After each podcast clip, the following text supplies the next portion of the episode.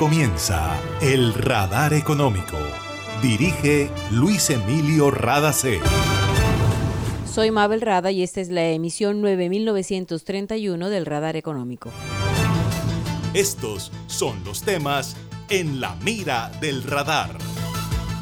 Barranquilla necesita solucionar tres aspectos para que no disminuya su competitividad energía, Río Magdalena y talento humano calificado para cargos ejecutivos. Estos temas fueron abordados durante el Foro Caribe BIS 2021 organizado por la Cámara de Comercio de Barranquilla. Buen balance del primer día sin IVA de 2021 entregaron Ministerio de Comercio, Industria y Turismo, FENALCO y la Cámara Colombiana de Comercio Electrónico. El informe preliminar indica que las ventas aumentaron en más de 40%. La Dirección de Impuestos y Aduanas Nacionales, DIAN, reportó fortalecimiento del sistema de facturación electrónico durante la jornada del primer día sin IVA. Más de 89 millones de toneladas de carga entre enero y septiembre de este año se movilizaron en Colombia. Tenemos datos entregados por el Ministerio de Transporte.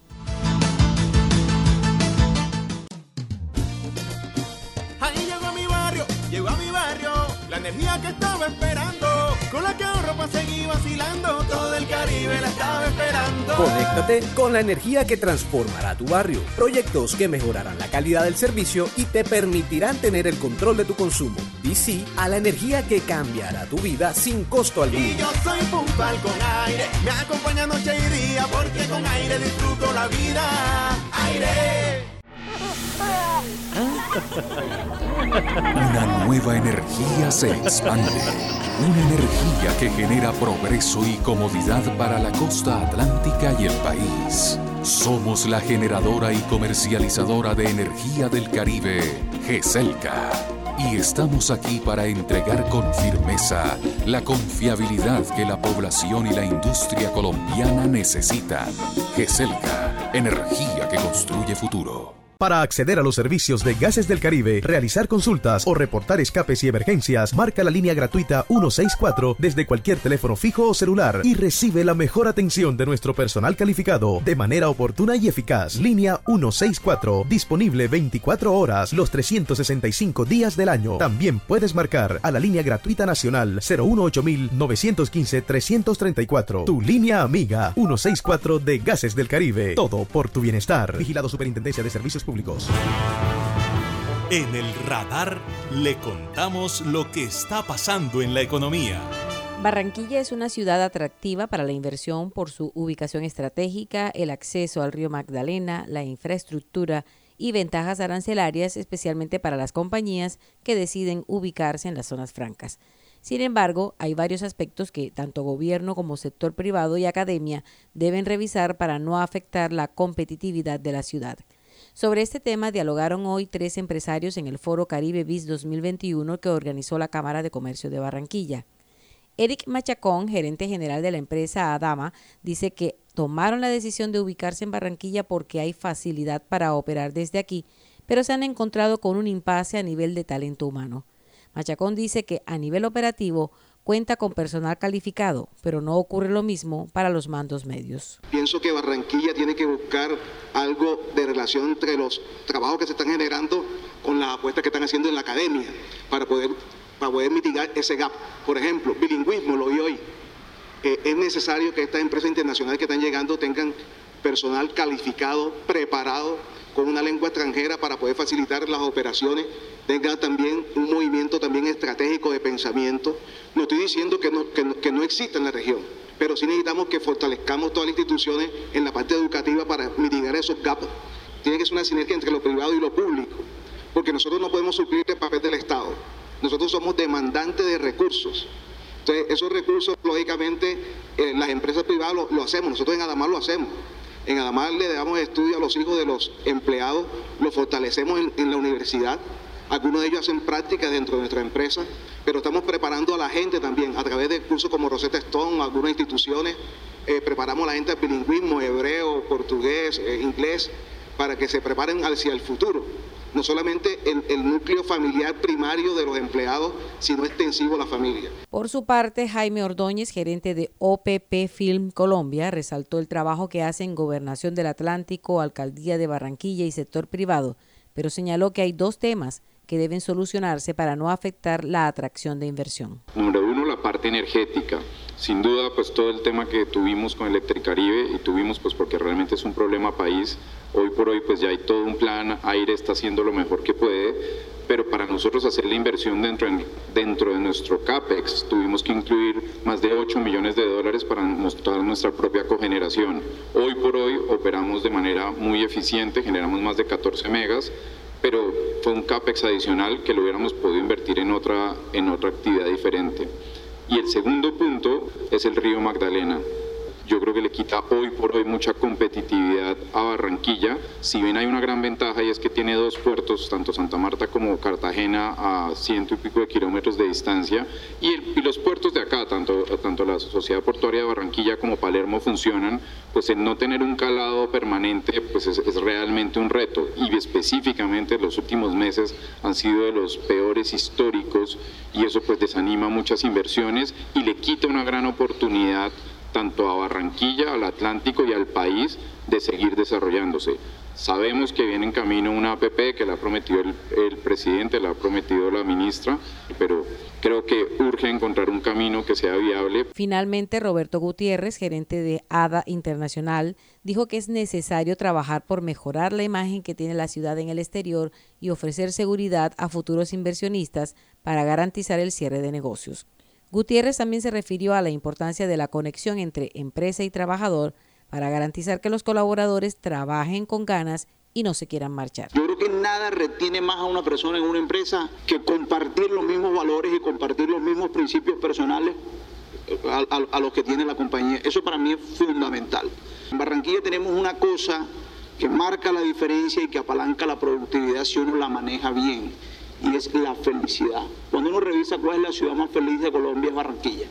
Cuando uno tiene un trabajador feliz, cuando uno tiene un trabajador que se puede desarrollar dentro de una compañía, cuando uno tiene un trabajador empoderado, no dirigido, que es diferente, eso termina detonando muchísimas cosas al interior de las empresas y elevando los resultados y los niveles de productividad.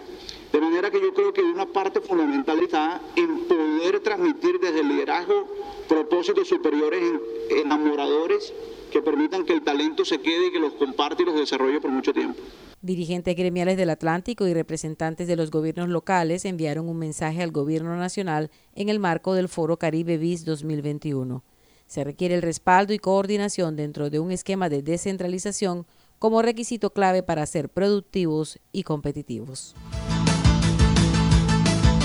Se siente la vista fresca un ambiente de armonía porque cuidamos del aire que respiras cada día y traemos la alegría que traen los viejos amigos. En familia y en tu Las compactadoras de AAA cuidan el medio ambiente porque se mueven con gas natural vehicular. Donde estés, estamos cuidando el aire que respiras. Gases del Caribe y AAA. Vigilado Superservicios.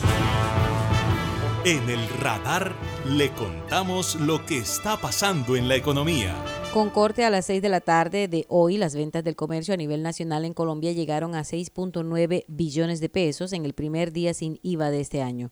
El dato fue entregado por la ministra de Comercio, Industria y Turismo, María Jimena Lombana, quien informó que los territorios que destacaron por sus ventas fueron Bogotá, Antioquia, Valle del Cauca, Cundinamarca y Atlántico. Computadores, electrodomésticos y vestuarios fueron de las líneas más vendidas en el día sin IVA. Lombana resaltó además la labor de la Superintendencia de Industria y Comercio, que reportó 160 visitas entre presenciales y virtuales en varias ciudades del país para monitorear que la jornada se desarrollara sin inconvenientes. Por lo menos en las primeras 12 horas no se reportaron congestiones ni desórdenes de ninguna clase. Aunque para este año el Gobierno Nacional autorizó compras con efectivo, la Cámara Colombiana de Comercio Electrónico reportó aumento de ventas y un notorio incremento en transacciones digitales en comparación con 2020. Este es el balance entregado por María Fernanda Quiñones, presidente de la Cámara de Comercio Electrónico. Pero lo que evidencia esto fundamentalmente es que tenemos ya una ruta de transformación digital a través de comercio electrónico, de apropiación de, las herramientas de consumo digitales en los consumidores, lo cual es realmente fundamental y también en los comercios. Sea, tenemos un ecosistema cada vez consolidándose más, la, reactivación económica con este tipo de estrategias implementadas por el gobierno nacional nos han permitido abrir ese camino, pero sobre todo consolidarlo, superar eh, la reactividad de la, de la pandemia, el cierre del canal físico y mantener, digamos, un balance entre, entre lo que los dos canales tienen capacidad de entregarle al consumidor para tomar una mejor decisión de consumo. El valor total de las ventas de canales digitales es de 688 mil millones eh, de pesos, supera por mucho la expectativa que teníamos para este día, lo comentábamos en medios en días pasados, teníamos una expectativa de 300 mil millones de pesos, realmente es un poco más del doble de lo que habíamos esperado, entonces es muy satisfactorio para el canal. Lo es también el número de transacciones, 1.2 millones de transacciones, lo que indica que realmente tenemos una, una transaccionalidad y una apropiación de la compra en todas las categorías que se encontraban exentas y eso es algo muy positivo. Para la Dirección de Impuestos y Aduanas de Colombia también fue un buen día porque puso a prueba el sistema de facturación electrónica y el mecanismo especial de transmisión de información. Este es el balance del primer día sin IVA por parte del director de ingresos de la DIAN, Julio Lamprea. Podemos disponer para el país un sistema robusto de factura electrónica de talla mundial que nos permite entregar resultados, eh, número uno, eh, muy, muy, muy cerca del tiempo real, pero además eh, poderlo determinar por productos, por sectores y por regiones que nos permitirán poder tomar decisiones importantes esto es gracias al sistema electrónico de factura electrónica que ha sido robustecido de forma importante para que pueda dar la talla como en efecto la ha dado eh, en el día sin IVA. Decirles que los resultados que hemos entregado el día de hoy son resultados preliminares. Además, hay una diferencia muy, muy importante y esto es, esto es algo bueno para, para el país y es que en el 2020 encontramos que la factura electrónica no estaba masificada eh, en su totalidad y además no era obligatoria. Con la medida que tomó la ley de inversión social, ha permitido que este mecanismo pueda realmente fortalecerse y posicionarse en el país. Y finalmente, estrenamos el día de hoy algo que resultó de verdad muy bueno para el comercio y es el mecanismo especial de transmisión de información para aquellos comercios que tuvieran dificultades con la factura electrónica. Muchos centros comerciales del país abrieron desde las 6 de la mañana y algunos cerrarán a medianoche. Los establecimientos comerciales tendrán la opción de reportar la facturación al gobierno hasta el día de mañana.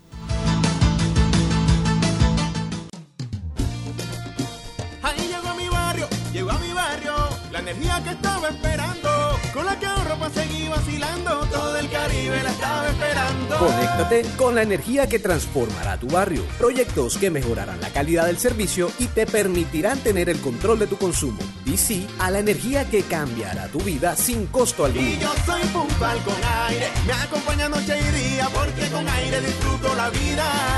Aire. Imagina la historia que estaríamos contando si en este aislamiento las centrales de generación de energía se hubieran detenido. ¿Qué sería de nosotros ante la oscuridad y la desconexión? ¿Has agradecido tener funcionando todo lo que necesitas para estar cómodo en tu casa? En GESELCA trabajamos sin parar para que Colombia no se apague y la energía que hace bien siga iluminando la esperanza de todo un país. Estamos contigo.